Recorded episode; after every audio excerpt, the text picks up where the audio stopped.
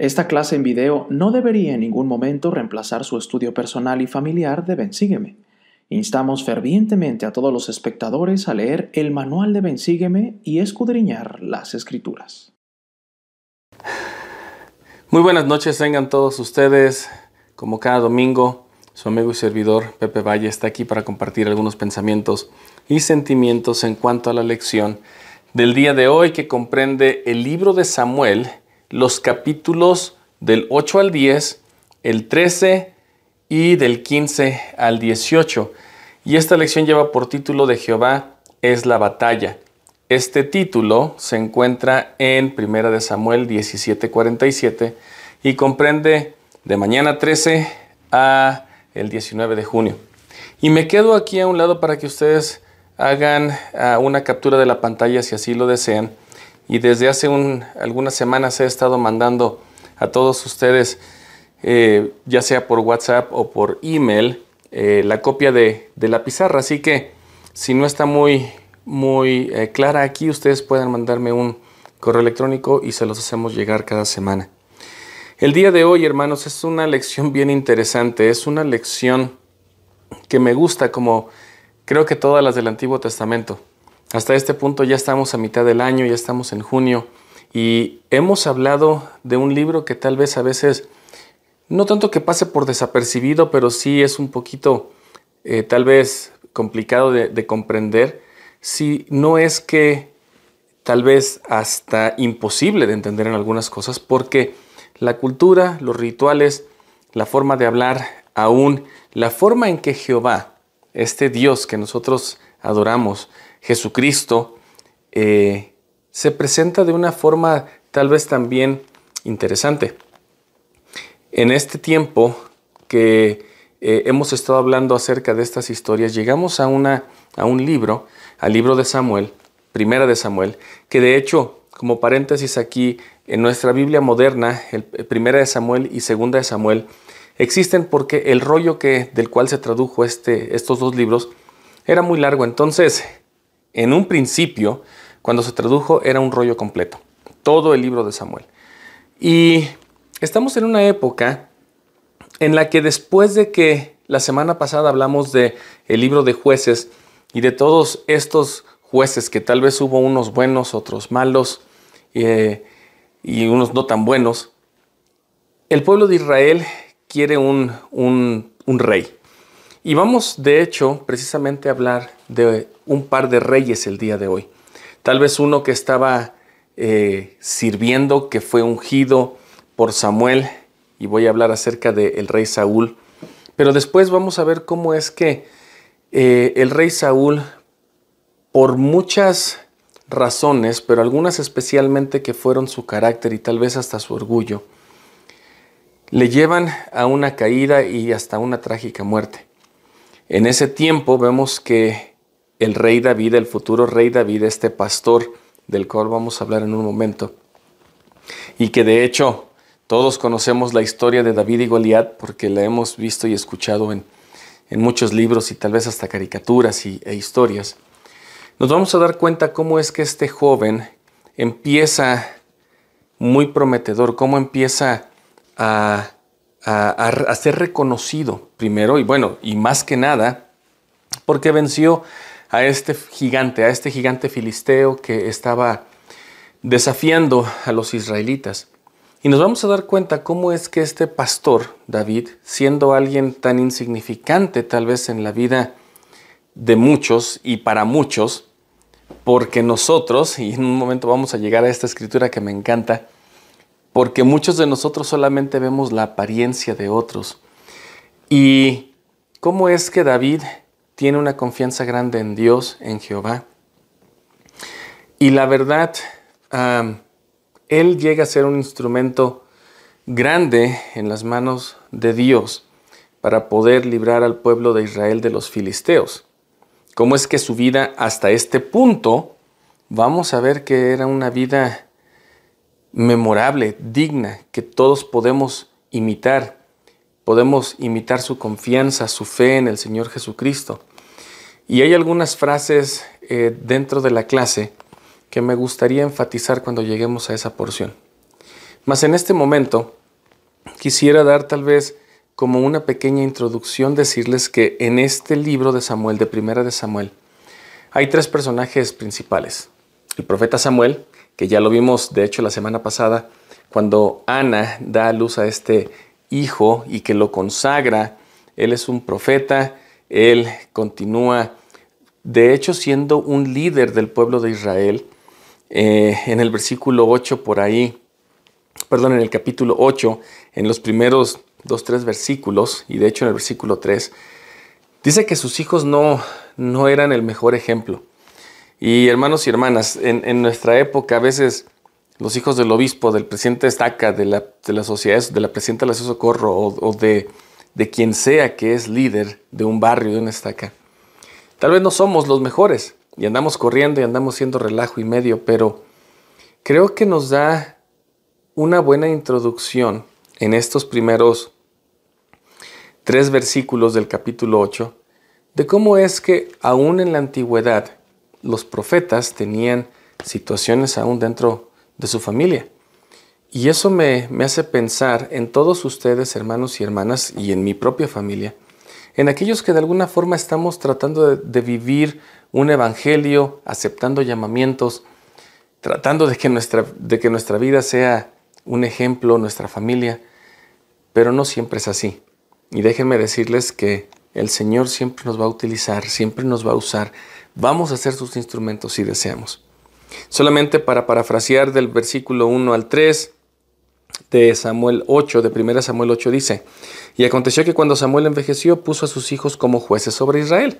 Él era el profeta y dijo, bueno, les toca a ustedes, ya aprendieron de mí.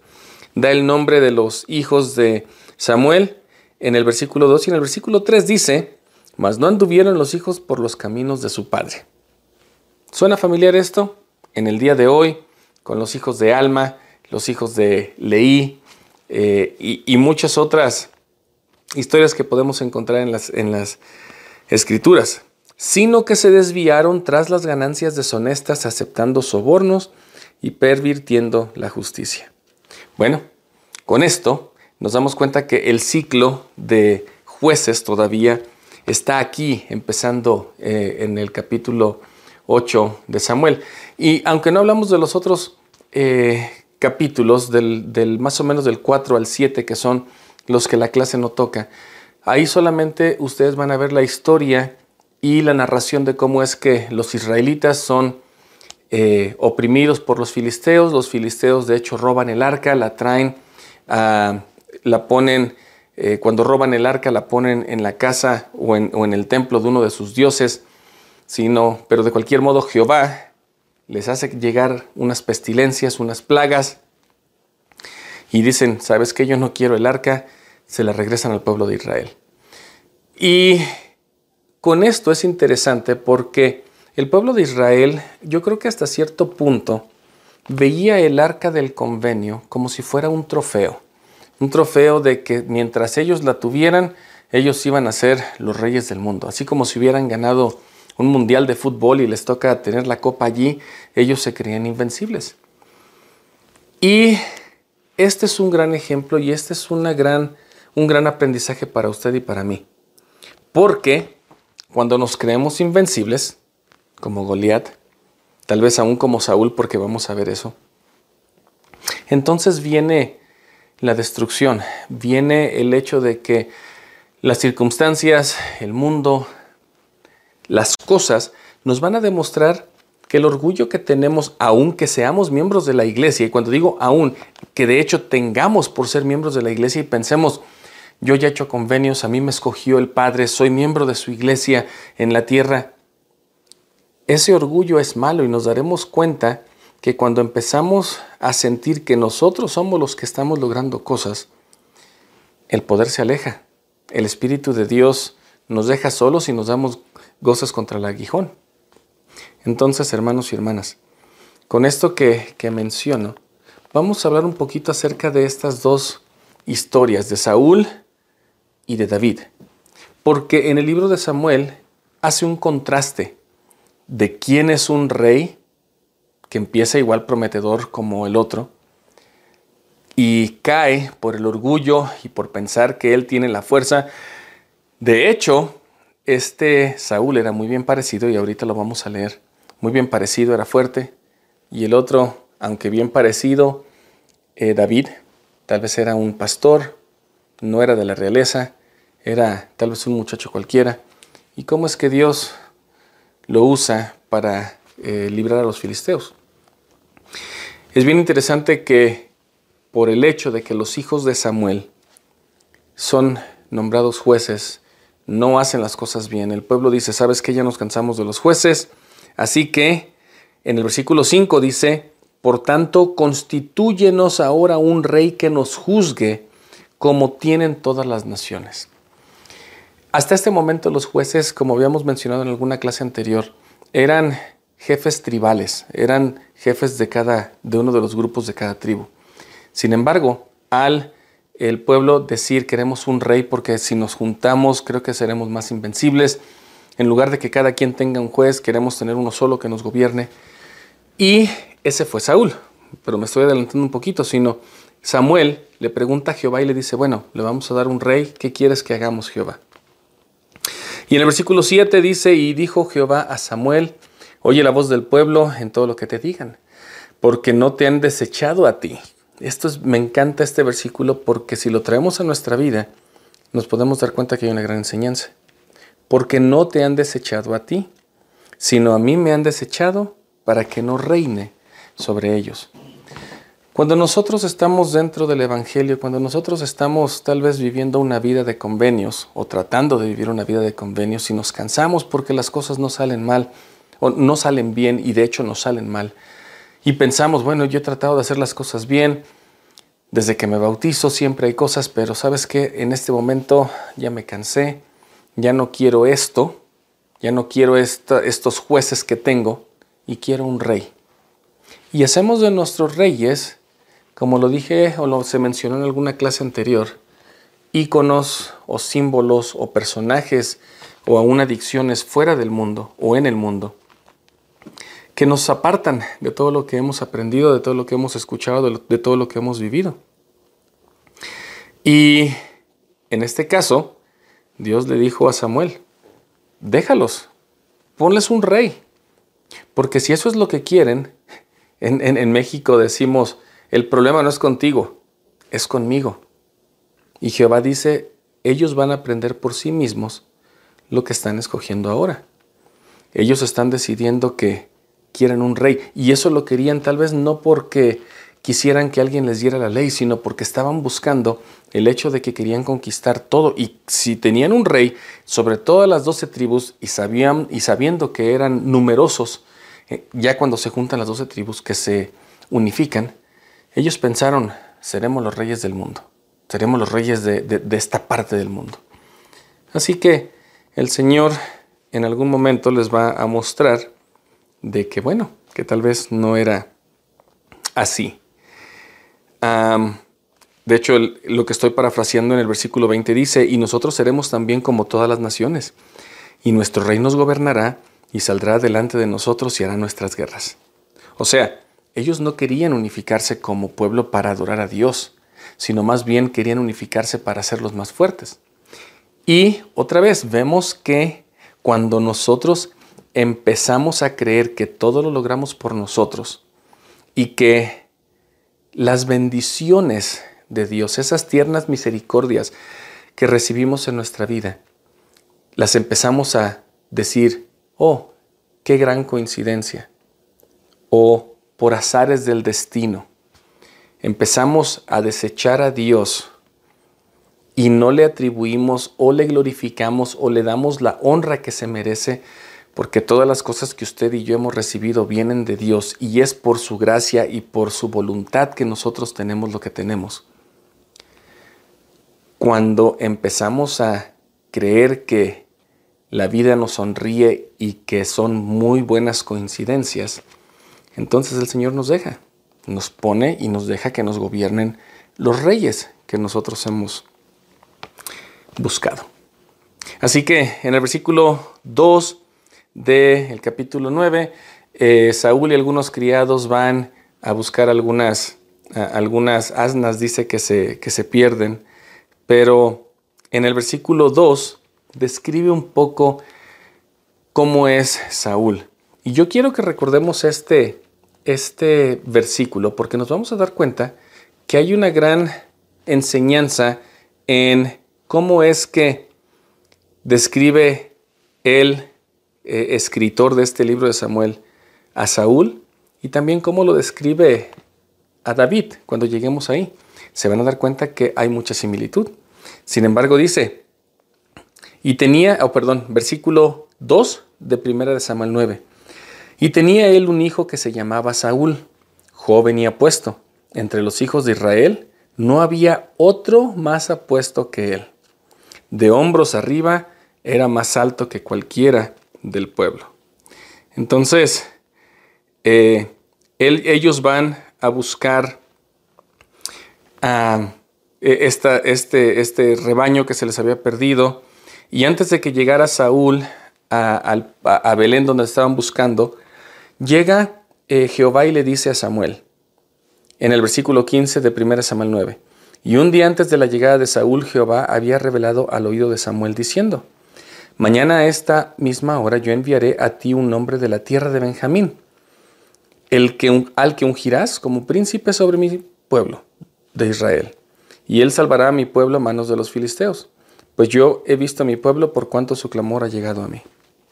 Así que, como en todas las, y, de hecho si vemos que es de la tribu de Benjamín, es interesante porque otra vez estamos tratando de establecer una comparación entre David y entre, ah, entre Saúl. Benjamín era el más pequeño de las doce tribus de Israel, así que Saúl, siendo hijo de una de las tribus más pequeñas o del hijo más pequeño de, de Israel, de este pueblo de Israel, de Jacob, entonces podemos darnos cuenta que el Señor sigue llevando a cabo, y esto es bien interesante, el hecho de buscar siempre aquel que es pequeño. David, Jesucristo, José Smith, Nefi, Sam, estamos hablando uh, Isaac, estamos hablando de, eh, de, de hombres, de personas que el Señor siempre llama y que son los menos esperados, o, de la tribu menos esperados, o de la familia que menos creemos. Si nosotros pudiéramos darnos cuenta en este tiempo, hermanos, definitivamente es bueno esforzarse por el estudio, una universidad, tener un buen trabajo, hacer las cosas. Sin embargo, cuando Dios llama, estoy tratando de, esperar a llegar a esta escritura, pero cada vez que hablamos de esto, vamos a, llegar aquí. El Señor siempre llama a aquellos donde Él ve que en su corazón hay una gran fe, hay una gran disposición. No importa si son de buen parecer, no importa si son de grande estatura. Al Señor eso no le importa. El Señor siempre va a ver lo que, nos, lo que nosotros o lo que nuestro ojo humano no ve. Va a ver el corazón de cada uno de nosotros. Y eso me hace reflexionar mucho a mí porque yo puedo estar bien aseado, bien peinado, siempre verme bien. Pero ¿cómo está mi corazón? ¿Cómo está mi alma? Estoy preocupándome por asear, por limpiar el vaso desde adentro y no solamente de afuera, no solamente mi, mi figura. Estoy tratando de que mi vida sea una vida digna de adentro hacia afuera. Que mis obras, que mis acciones puedan demostrar que el vaso, que el alma, que el espíritu, mi corazón, mi mente, ha sido limpiada y cambiada por los convenios que he hecho. Así que bueno, se me hace bien interesante que esto, que este sea el mismo tema recurrente de todas las cosas. Cuando se llama a un libertador, a un salvador, a alguien que nos ayude cuando se llama al presidente Estaca, a la presidenta de la Sociedad Socorro, al obispo, al presidente del Quórum de Elders. es aquel que tal vez no tenga un currículum grande y que no tenga cosas que mostrar, más tal vez tenga un gran corazón y un gran espíritu y confíe en Dios siempre. Así que Saúl se encuentra a Samuel en el versículo 10 de, perdón, el versículo 1 del capítulo 10 de 1 Samuel dice, tomando entonces Samuel un frasco de aceite lo derramó sobre la cabeza de Saúl y lo besó y le dijo, ¿no te ha ungido Jehová como príncipe sobre, heredad, sobre su heredad? En este tiempo eh, Saúl estaba un poquito confuso porque decía, bueno, pues yo no, yo soy, yo soy el más pequeño, no me siento preparado en el capítulo anterior. Así que Samuel lo unge como rey y le dice, está bien, tú confía solamente en Dios, tú confía en Jehová, porque Él te va, Él va a estar contigo. Versículo 6 del capítulo 10 de 1 Samuel.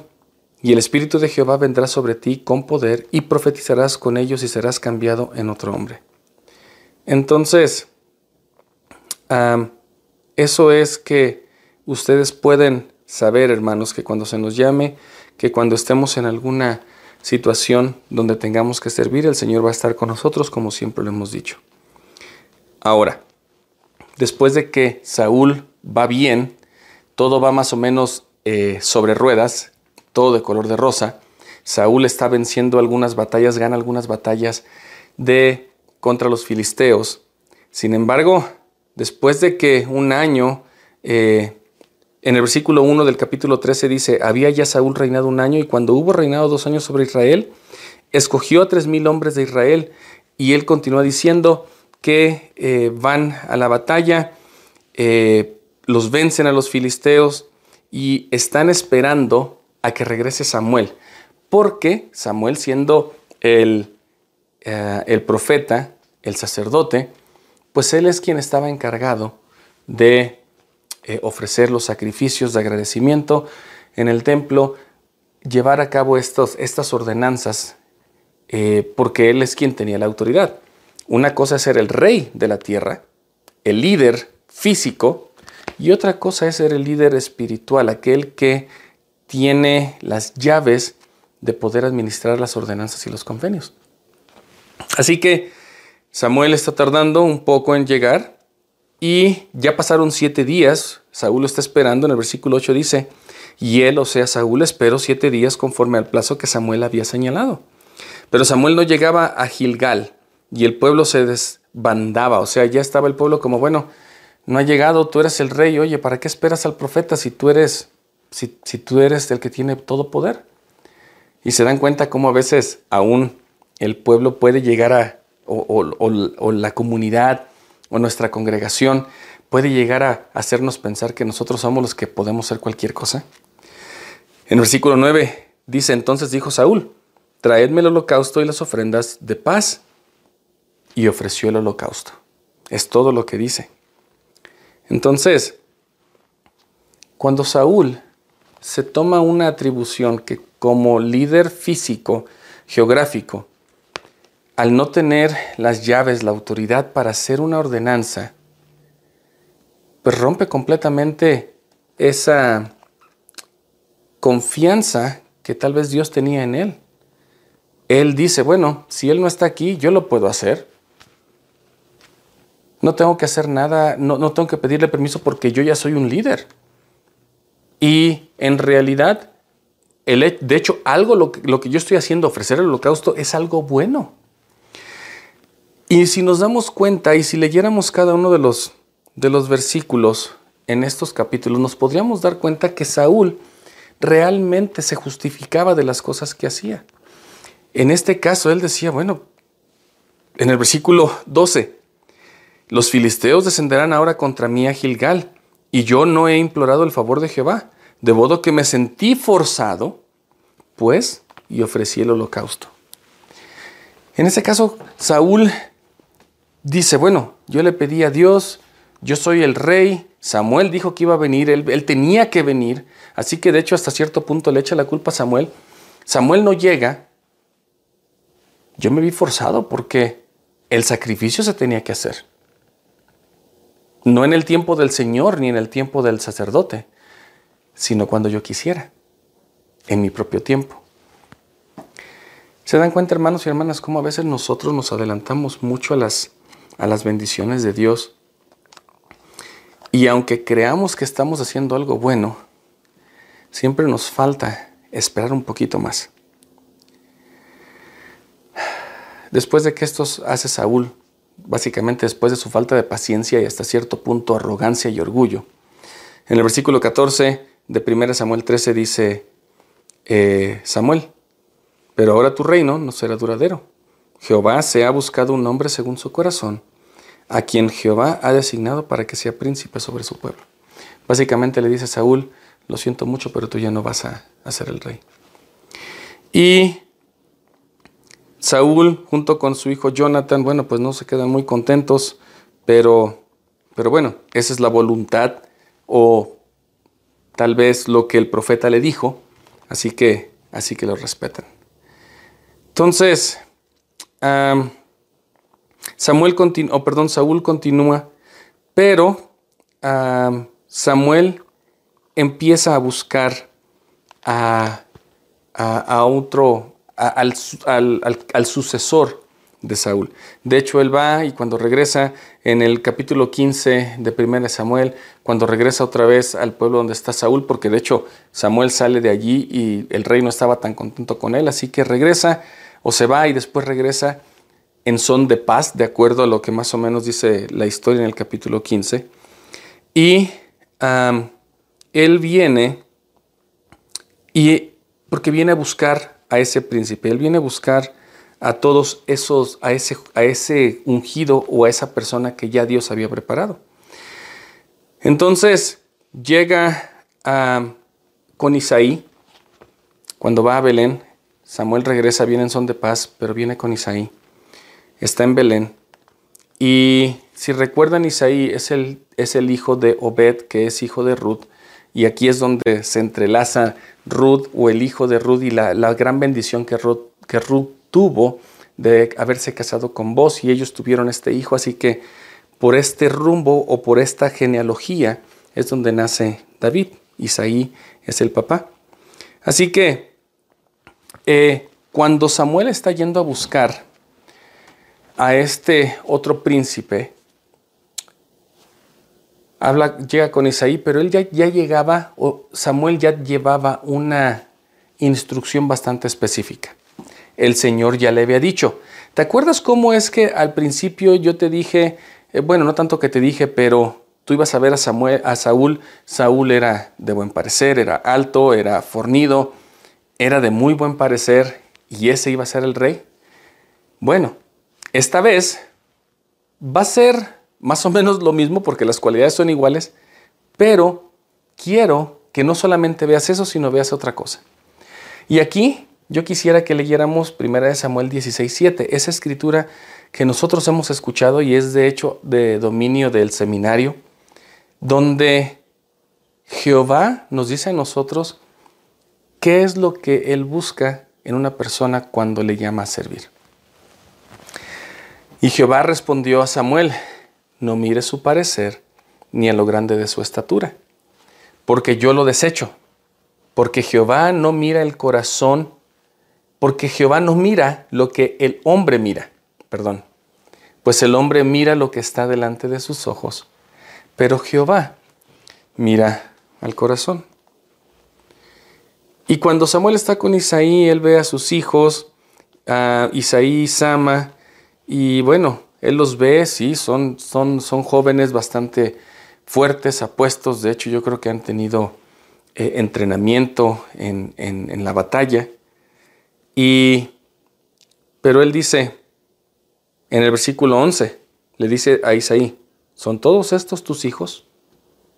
Siento que a lo mejor hay alguien más que no me estás presentando, que no me estás diciendo quién es. Y dice, bueno, tengo otro hijo, se llama David, pero él es un pastor, pues está chiquito, es, él está allá afuera cuidando las ovejas, él no es tan fuerte, me imagino. Entonces, pero dice, llámalo. Así que, antes de continuar con la historia, hermanos, de, de David, yo quisiera centrarme un poquito en este, en este versículo, porque de hecho en el manual el día de hoy hay una sección donde dice que cómo es que nosotros podemos implementar esto, este versículo, en nuestra interacción con los demás. Porque aquí dice, de hecho, abajo del título Jehová mira el corazón, dice, piense en cómo puede aplicar ese principio al modo en que ve a los demás y al modo en que se ve a usted mismo. Y con esto, con este pensamiento, y antes de continuar ya con, el, con la historia de David y Goliat, que me encanta y hay una gran enseñanza, quisiera que viéramos este video. Este video nos habla un poco acerca de lo que estamos hablando en este momento, de lo que Dios mira y lo que nosotros tal vez debemos de evitar mirar. Vemos este video que tal vez nos va a dar una muy buena comprensión de esta escritura y yo regreso para hablar de la eh, historia de David y Goliat y el gran simbolismo que esto tiene también, no solamente en nuestras vidas y venciendo nosotros a los Goliaths, del de los cuales habla el presidente Hinckley, sino también del gran simbolismo que hay con Jesucristo y su expiación.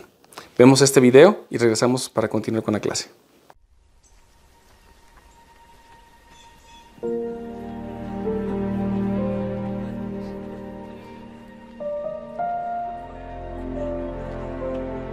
Jesucristo ve a las personas profundamente.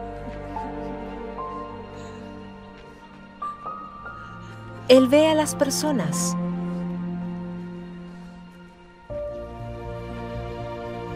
Sus necesidades. No llores. Y quiénes pueden llegar a ser.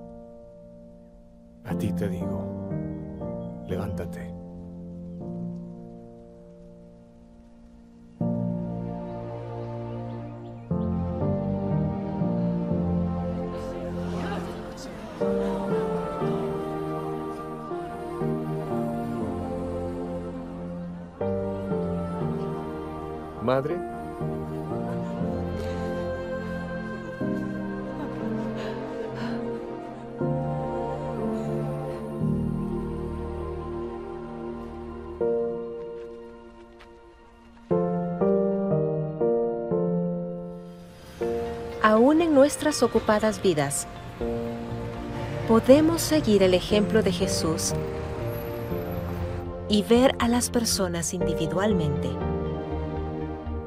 sus necesidades, su fe, sus dificultades y quiénes pueden llegar a ser. Ustedes también pueden orar para que el Señor les abra los ojos y vean aquello que no verían normalmente. Cuanto mejor entiendan sus verdaderos propósito e identidad en el fondo de su alma, más influirá ello en toda su vida.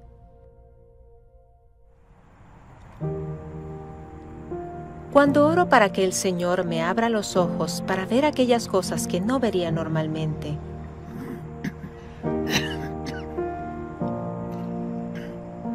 a menudo me hago dos preguntas y presto atención a las impresiones que llegan. ¿Qué es lo que estoy haciendo y debería dejar de hacer? ¿Y qué es lo que no estoy haciendo y debería comenzar a hacer? Hace unos meses, durante la Santa Cena, me hice esas preguntas y quedé sorprendida por la impresión que recibí. Deja de mirar el teléfono mientras esperas en fila. Mirar el teléfono en las filas había llegado a ser algo casi automático. Era un buen momento para varias cosas. Revisar el correo electrónico, ver los titulares o ver las redes sociales.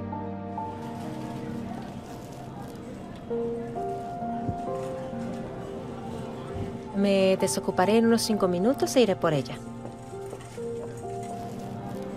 A la mañana siguiente, me encontré esperando en fila en una tienda. Saqué el teléfono y entonces recordé la impresión que había recibido. Guardé el teléfono y miré alrededor.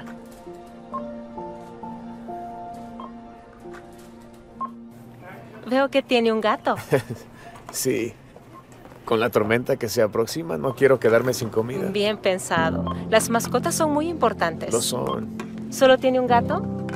Eh, tenía dos, pero uno se escapó, se salió a la calle y... Oh, bueno, Bueno. lo siento, sí. sí, llegan a ser parte de la familia. Tengo perros, lo entiendo bien. Sí. Eh, no se lo he dicho a nadie, pero... Hoy es mi cumpleaños. ¿Hoy es su cumpleaños? Sí. ¡Qué bueno! ¡Feliz cumpleaños! Gracias. Me dio gusto conocerlo. Que tenga un buen día. Gracias. Igualmente. Gusto saludarla. Igualmente.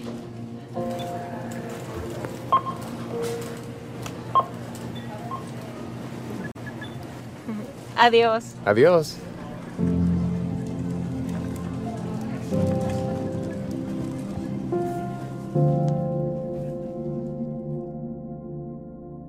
De todo corazón, no quiero ser como los de la parábola del buen samaritano.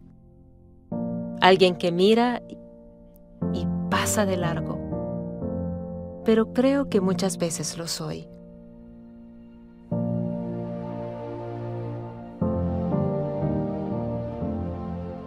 Testifico que Jesucristo nos ama y puede darnos ojos para ver. Aun cuando sea difícil, cuando estemos cansados, aun cuando nos sintamos solos y hasta cuando los resultados no sean los que esperábamos. Mediante su gracia, Él nos bendecirá y aumentará nuestra capacidad.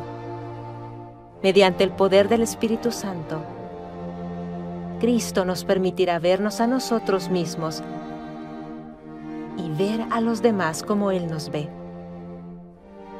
Con su ayuda, podemos discernir qué es lo más necesario. Podemos empezar a ver la mano del Señor obrar en los pormenores de nuestra vida. Veremos profundamente.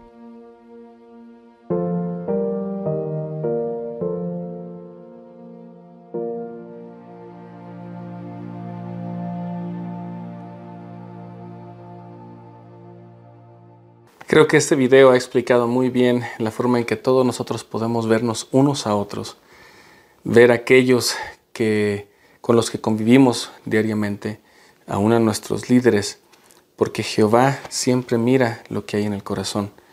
Así que espero que podamos poner en práctica esto que hacemos en nuestras interacciones diarias, ya que si Jesucristo, si Jehová lo hace, nosotros debemos empezar a practicarlo también. Debemos empezar a dejar de ver las apariencias y empezar a ver lo que esa persona puede llegar a ser. En este caso, Samuel vio también a, a David.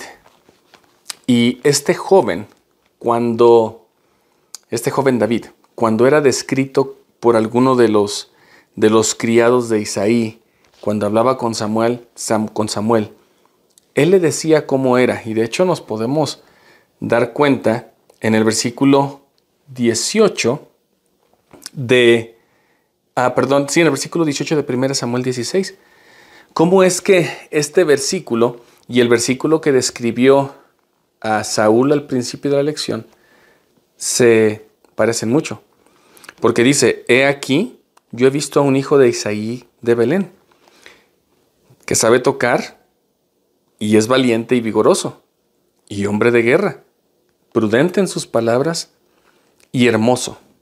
Y lo más, lo más importante, y Jehová está con él. Hermanos, en este caso hablo a ustedes, hermanos, por un segundo, pero es, se aplica para todos. Pero se dan cuenta que David tal vez era el, el esposo perfecto, era el hombre perfecto, tocaba la música era valiente, era, eh, se, se, esforzaba por, por hacer las cosas bien, era de buen parecer, guapo, pero lo más importante era Jehová estaba con él. Y cuando digo, hermanos, le voy a hablar a usted por unos segundos es porque así deberíamos de ser todos.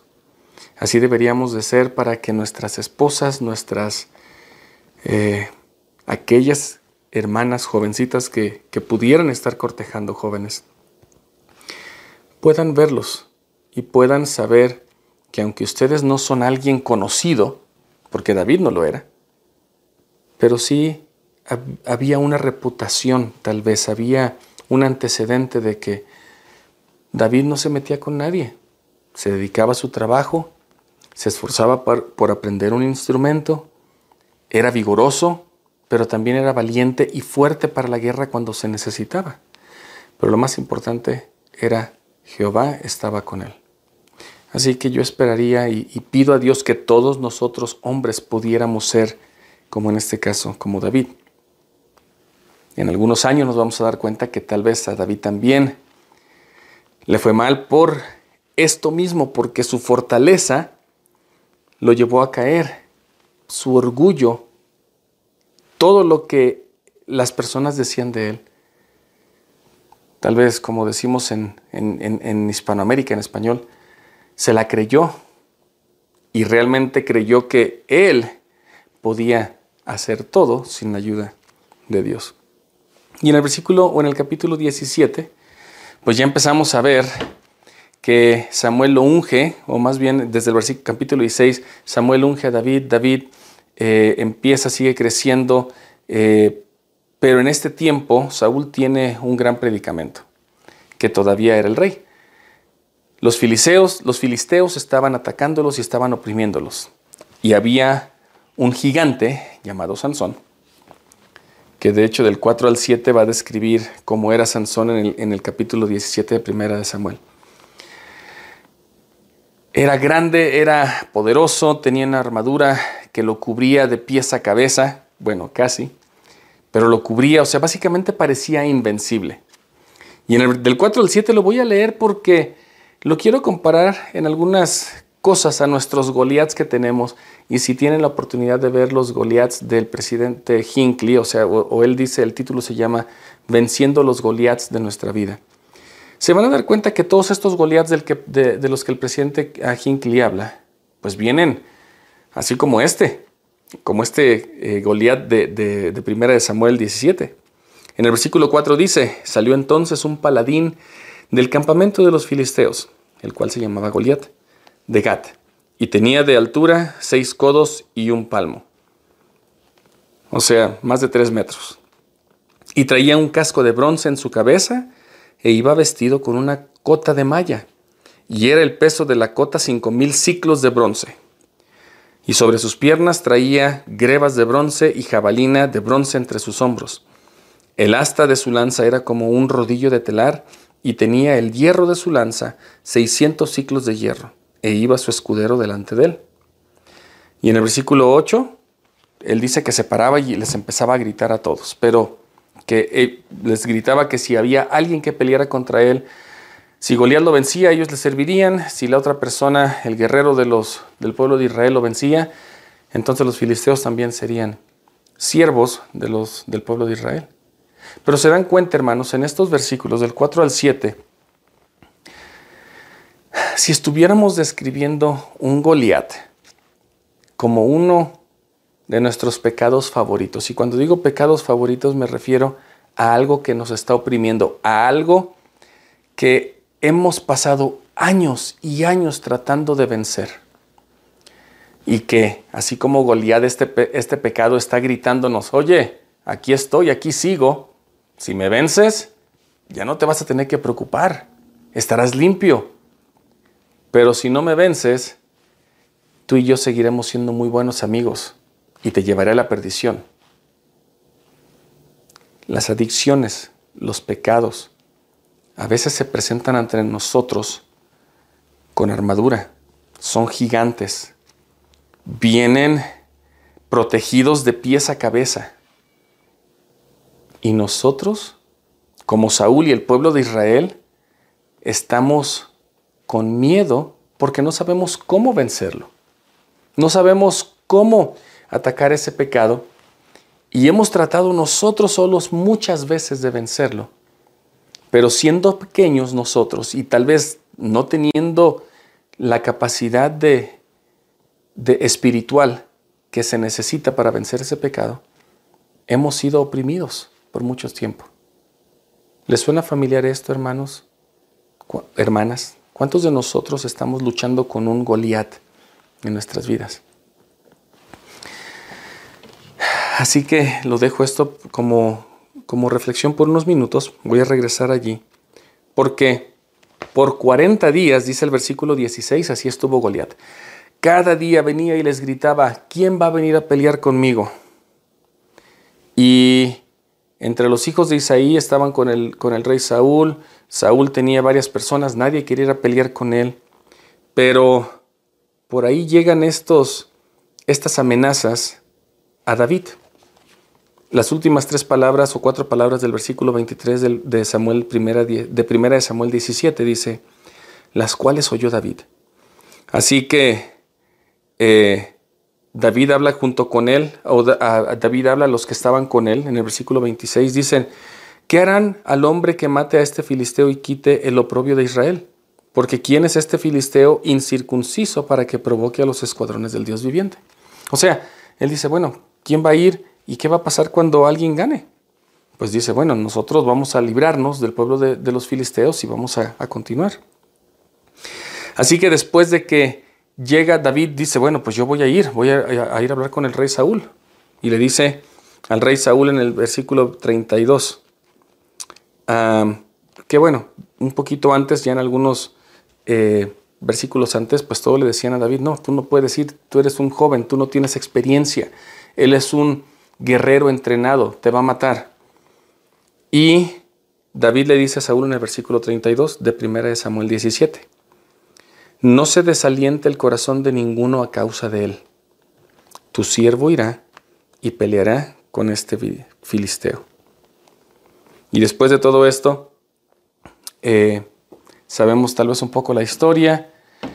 Eh, Saúl, un poco renuente, le dice, bueno, tú vas a ir a, pelear con este filisteo, ponte la armadura, está muy grande, él dice, yo no puedo, eso está muy pesado, David dice, yo, yo solamente voy con el poder de Dios, Saúl le dice, bueno, ve, David llega enfrente de, de Goliat y Goliat ah, le dice, bueno, ¿qué, qué, qué vienes aquí conmigo? ¿Qué soy perro? En el versículo 43 dice Goliat, ¿qué soy un perro para que vengas aquí con palos? Se estaba burlando de David. Y David llega, se presenta y casi, casi aquí en mi mente, en el versículo 45 lo que hace David, no sé si decir que me emociona, pero me fortalece en la forma en que él habla a Goliat. Dice a Goliat, y pensando en este pecado gigante que nos oprime y que nos está tal vez hasta incitando y diciendo, ven a pelear conmigo a ver si eres tan fuerte. David va, se pone frente a Goliat y le dice en el versículo 45, como si estuviéramos viendo nuestro Goliat. Tú vienes a mí con espada y lanza y jabalina. Mas yo vengo a ti en el nombre de Jehová de los ejércitos. Yo no sé ustedes, hermanos y hermanas, pero en algunas ordenanzas dentro de la iglesia vemos que cuando queremos ejercer poder en el sacerdocio, la mano derecha se lleva eh, en, forma, eh, en, forma de sostenimiento, como si estuviéramos a uno, a alguien en el sacramental. Yo me imagino que David alzó su mano derecha y le digo, le dijo, yo vengo a ti así como me ves, No vengo vestido ni con, con la armadura, vengo con la armadura de Dios, que tal vez tú no la ves, pero vengo en el nombre de Jehová Dios. Y yo te mataré y te cortaré la cabeza, pecado. Yo te venceré cuando nosotros confiemos en Jehová. Y esa era la confianza que Jehová tenía. Ahora, si nosotros pudiéramos ver la, gran, el gran simbolismo que por lo menos en esta parte de la vida de David, cuando él dijo a el rey Saúl, y si recordamos nosotros las palabras de Jesucristo en el concilio a su Padre, envíame a mí. En el versículo 32 dice, tu siervo irá y peleará con este filisteo. Jesucristo le dijo al Padre, envíame a mí y yo venceré esos pecados por toda la humanidad. Y el rey Saúl en el versículo 37 le dijo a David, ve y Jehová está contigo. Y si lo trasladamos al concilio, Dios dice, escogeré a este, enviaré a este y yo estaré contigo.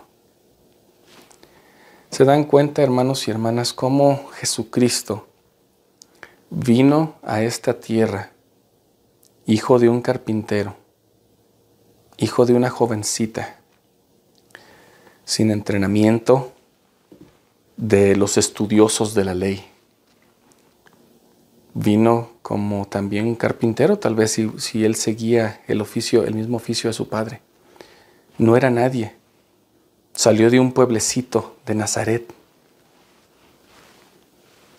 Ah, se dan cuenta cómo Jesucristo en su vida mortal, donde Él tuvo que descender andar donde usted y yo andamos, en esta tierra imperfecta, llena de dolores, con todas las consecuencias de nuestras decisiones. Jesucristo vino como alguien pequeño, pequeñito, pero que siempre estuvo en los negocios de su padre.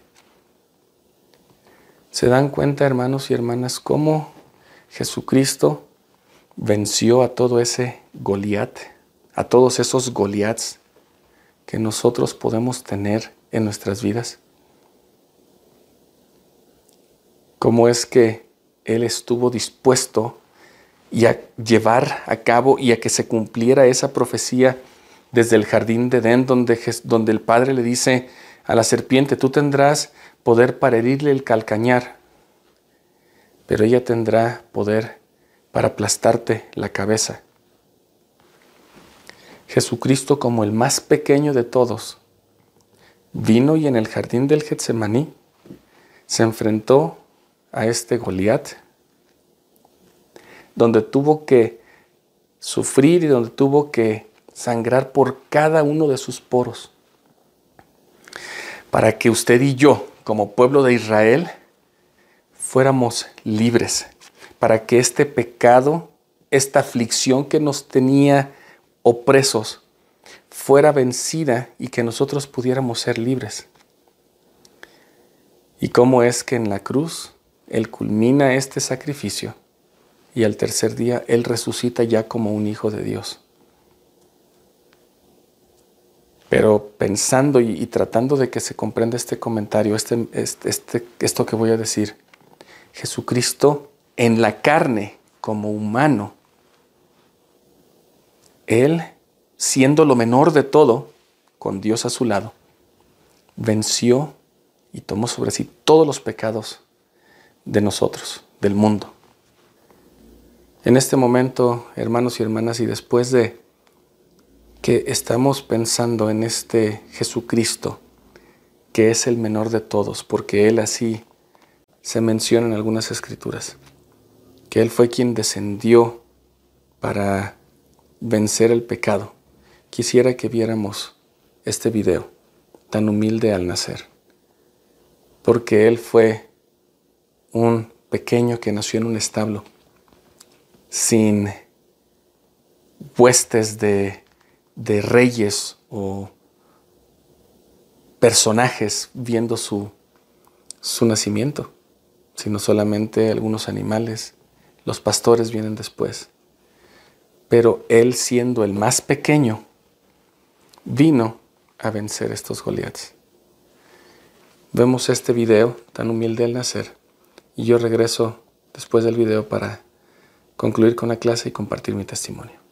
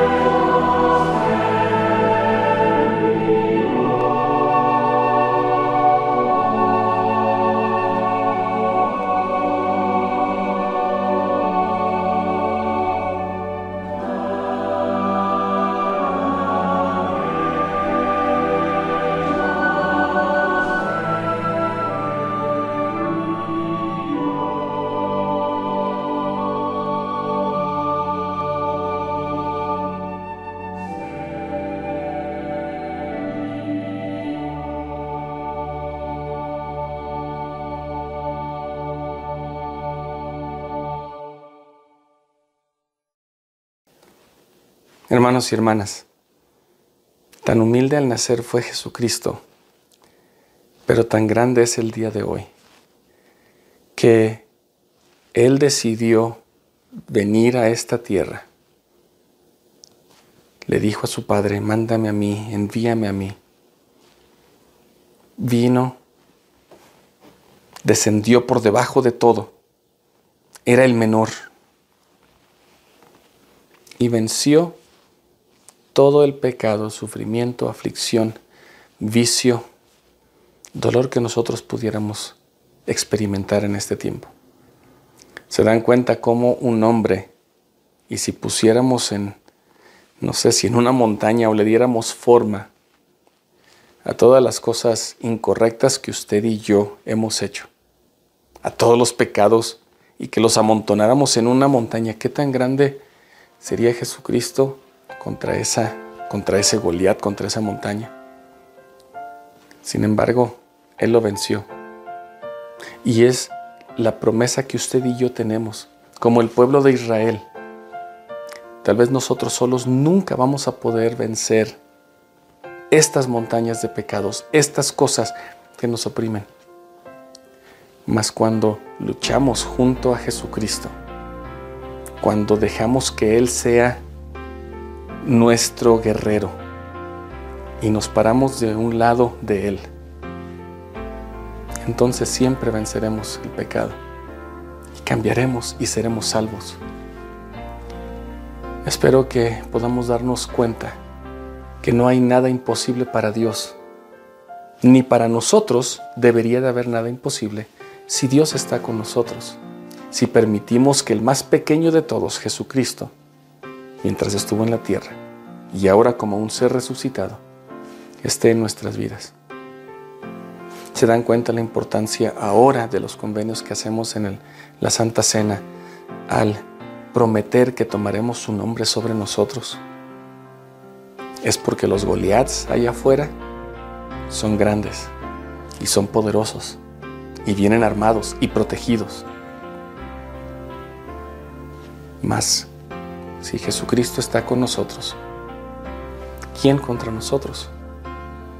Yo sé que Dios vive, que Jesucristo es su Hijo y que Él vino aquí para salvarnos, para morir, para vivir por cada uno de usted y yo, para que pudiéramos ser salvos y para que podamos regresar a la presencia de Dios.